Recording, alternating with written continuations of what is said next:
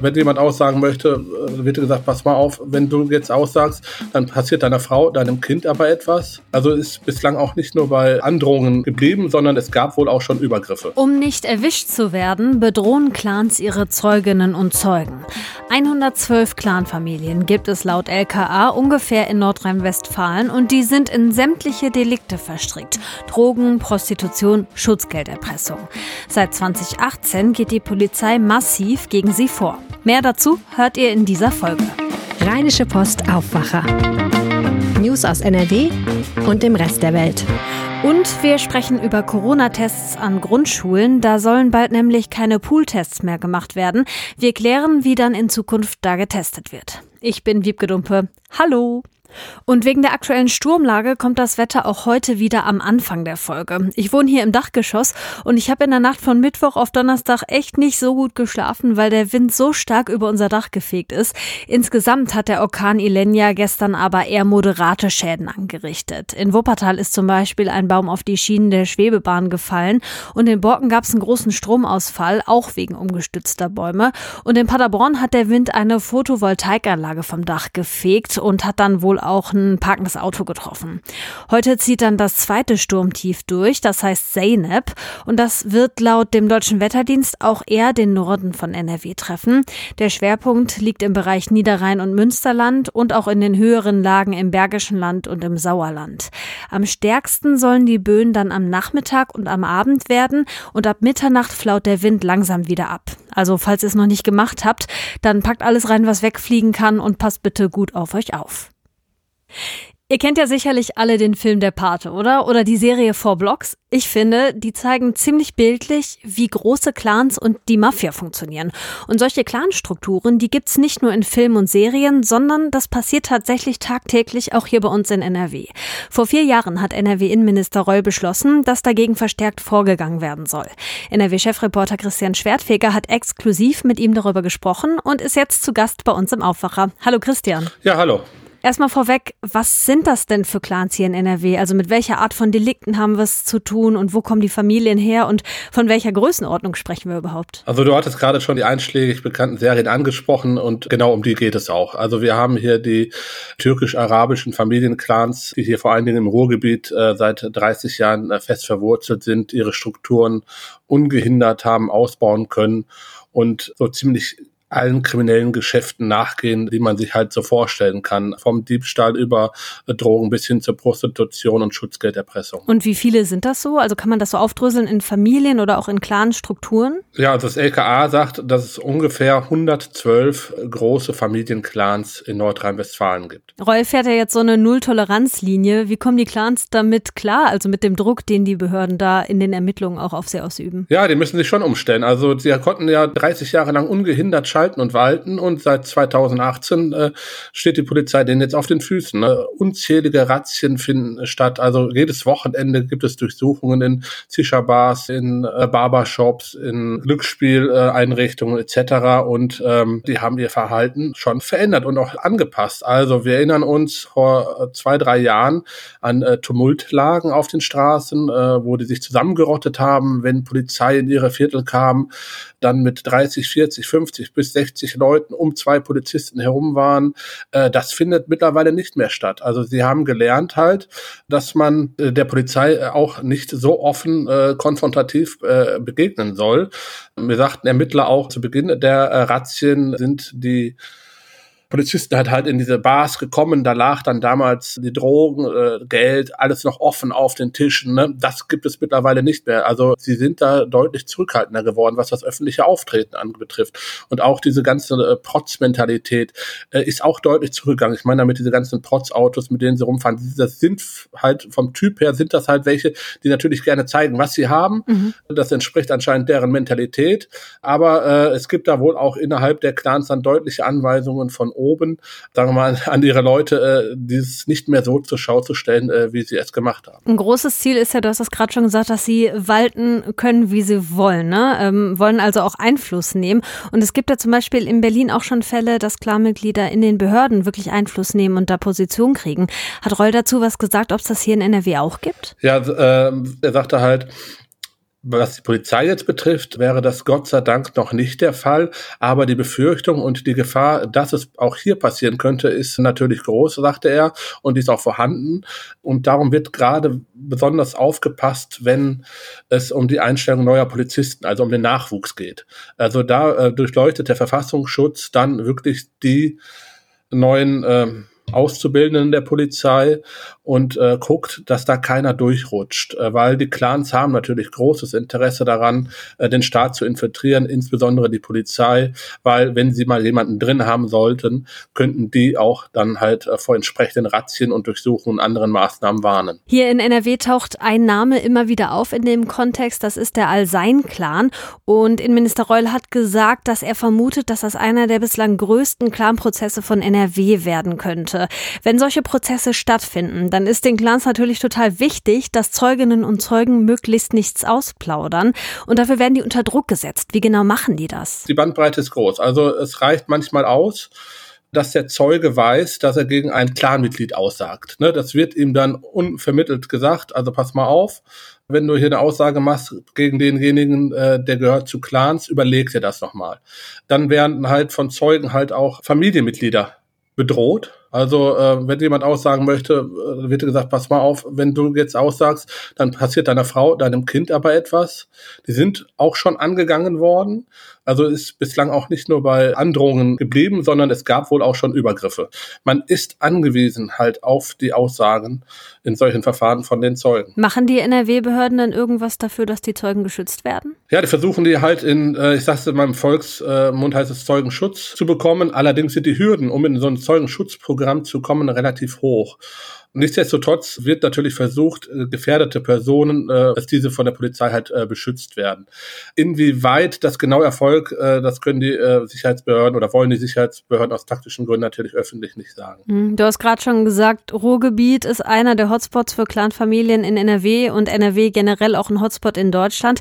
Was sagt denn Herbert Reul? Bekommt die Polizei das Problem hier irgendwann in den Griff? Er ist zuversichtlich, aber es wird dauern. Also er hat ja auch von Anfang an gesagt, und das sagen auch äh, andere äh, Leute, die sich mit der Thematik befassen, das wird äh, Jahre, Jahrzehnte dauern, bis diese Strukturen gebrochen sind, wenn es denn überhaupt gelingen sollte.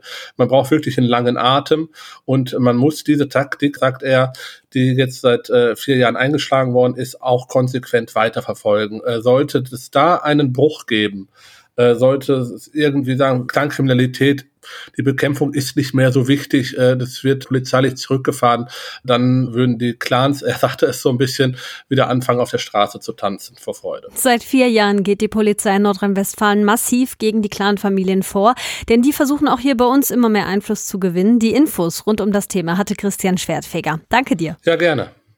Jetzt kümmern wir uns mal wieder um die Schulen. NRW schafft die Pooltests an Grundschulen ab. Das heißt, es gibt wieder ein neues Testverfahren. Mit dieser Ankündigung hat das NRW-Schulministerium gestern einige Menschen überrascht. Welche Regeln gelten ab wann und für wen und wie wird diese Veränderung bewertet? Das erklärt Sina Zerfeld.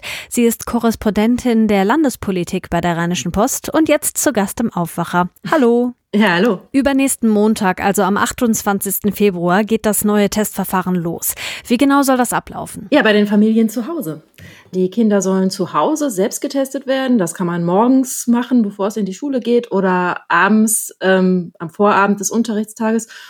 Dreimal die Woche soll das gemacht werden. Und ja, die Tests werden über die Schulen rausgegeben. Wie die das organisieren, das können die sich selber aussuchen. Zum Beispiel, dass den Kindern einfach mitgeben, das Material. Und so sollen die Familien die Sache dann in die Hand nehmen. Okay, heißt also wieder mehr Eigenverantwortung für die Eltern. Darauf setzt Schulministerin Gebauer. Wie kann denn überhaupt dann sichergestellt werden, dass das alles auch klappt? Sicherstellen, das ist da jetzt ein großes Wort. Ähm, die Eltern müssen schriftlich versichern, dass die dieses Verfahren ordentlich durchführen, dass sie diese Tests zu Hause ordentlich machen. Ähm, und wenn an der Schule jetzt ein Verdacht aufkommt, dass da vielleicht irgendwas schiefgelaufen ist, weil zum Beispiel ein Kind erzählt, ähm, dass es gar keinen Test gemacht hat oder weil es zum Beispiel auch einfach krank wirkt, ne, ähm, dann kann an den Schulen auch nachgetestet werden. Und das passiert dann auch ohne Einverständnis der Eltern. Also das können die Schulen so veranlassen. Aber ansonsten ist das tatsächlich so. Die Familien, die Eltern sind dafür verantwortlich, dass das auch läuft. Und wie immer gibt es natürlich Ausnahmen. Geimpfte und Genesene müssen theoretisch keine Tests mehr machen, können das aber natürlich trotzdem tun, um auf Nummer sicher zu gehen. Jetzt ist das ja schon wieder was Neues. Warum wird das Testverfahren an den Grundschulen denn überhaupt geändert? Früher gab es ja diese Pool-Tests.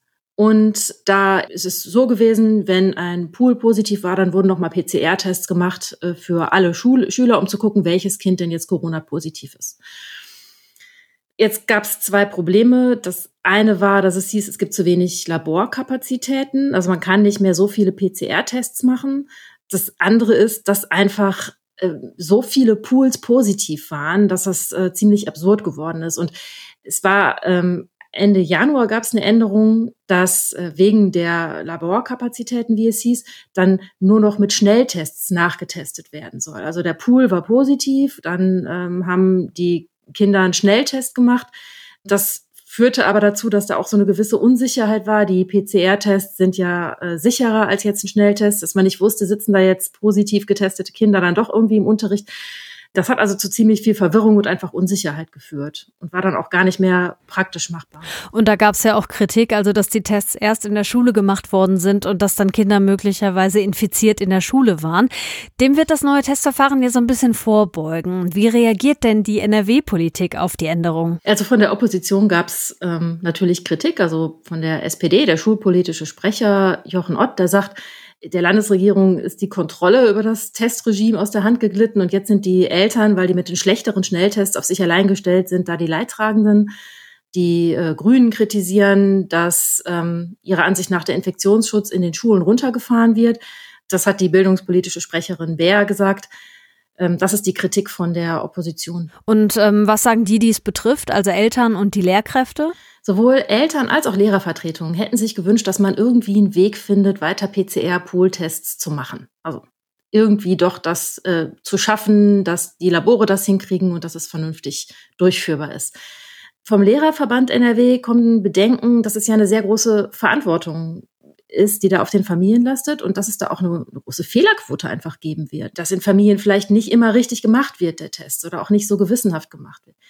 Die Landeselternkonferenz sagt, naja, es ist aber besser als nichts. Es ist immerhin ein Kompromiss. Es gibt Eltern oder viele Familien, die, denen gehen sowieso schon alle Corona-Vorschriften viel zu weit. Dann gibt's die, die fühlen sich lange nicht gut genug geschützt. Und dann gibt's auch welche, die sagen, äh, gebt uns mehr Verantwortung. Wir können wirklich mehr Verantwortung vertragen. Und das jetzt regelmäßig getestet wird und die Eltern mehr in die Verantwortung genommen werden, soll ein Kompromiss sein. Ende Februar gibt es mal wieder eine Änderung beim Testverfahren an den Grundschulen. Statt der Pool-PCR-Tests machen die Schülerinnen und Schüler vorm Unterricht zu Hause einen Schnelltest. Die Infos hatte Sina Zerfeld. Danke. Danke ebenfalls. Wie immer am Freitag gibt es noch die Kulturtipps zum Wochenende und die kommen heute von Philipp Holstein. Ich empfehle fürs Wochenende einen Beitrag des Senders Arte. Man findet den in der Mediathek, wenn man nach der Sendung Stadtland Kunst sucht. Und zwar geht es in diesem Beitrag um Düsseldorf als Heimat von Kraftwerk und des Elektropop. Zu Wort kommen in diesem Beitrag viele Leute, die etwas Neues beizutragen haben, zum Beispiel Dirk Matejowski, der Professor an der Heine-Uni ist, oder Sven André Dreier, der ja gemeinsam mit Michael Wenzel die schönen musikalischen Stadtrundgänge organisiert. Außerdem die Künstlerin Daniela Georgieva, die auch als Tänzerin und Musikerin sich einen Namen gemacht hat. Und der Musiker Daniel Fritschi. Und die erklären, warum Kraftwerk toll ist, was das Moderne an ihnen ist, was das Revolutionäre und Wegweisende ist. Und außerdem schön an dem Beitrag, man bekommt Düsseldorf zu sehen, wie man es gerade im Moment sehr selten sieht, nämlich sonnendurchflutet und von seiner besten Seite. Danke, Philipp. Den Link zum Tipp zum Nachlesen, den packe ich euch natürlich in die Show Notes. Und hier kommen noch ein paar Meldungen für euren Freitag. In Köln müssen die Jecken über die Karnevalstage keine Maske tragen. Die Stadt Köln hat die Allgemeinverfügung dafür zum 23. Februar aufgehoben. Das ist der Tag vor Weiberfastnacht. In einigen Kölner Zonen muss seit Anfang Dezember Maske getragen werden, zum Beispiel auf den Shoppingstraßen Schildergasse und Hohe Straße. Die Stadt Köln will heute außerdem bekannt geben, wie während Karneval für Sicherheit gesorgt werden soll. In einigen deutschen Städten wird heute Abend der Opfer von Hanau gedacht. Am 19. Februar vor zwei Jahren hatte ein Rechtsextremist neun Menschen mit Migrationshintergrund ermordet und anschließend seine Mutter und dann sich selbst erschossen. Gedenkveranstaltungen gibt es unter anderem in Frankfurt und in Langen. In München geht heute die Sicherheitskonferenz los. Es geht vor allem um die Ukraine-Krise. Mit dabei sind unter anderem Kanzler Scholz, US-Vizepräsidentin Harris und der ukrainische Präsident Zelensky. Russland ist in diesem Jahr nicht dabei, das erste Mal seit vielen Jahren. Das war der Aufwacher am Freitag. Morgen gibt's hier eine Samstagsfolge zum Thema Reisen im Pandemiejahr 2022. Wir freuen uns drauf, wenn ihr reinhört. Ich bin Wiebke Dumpe und ich wünsche euch ein tolles Wochenende. Tschüss und bis bald. Mehr Nachrichten aus NRW gibt's jederzeit auf RP Online. rp-online.de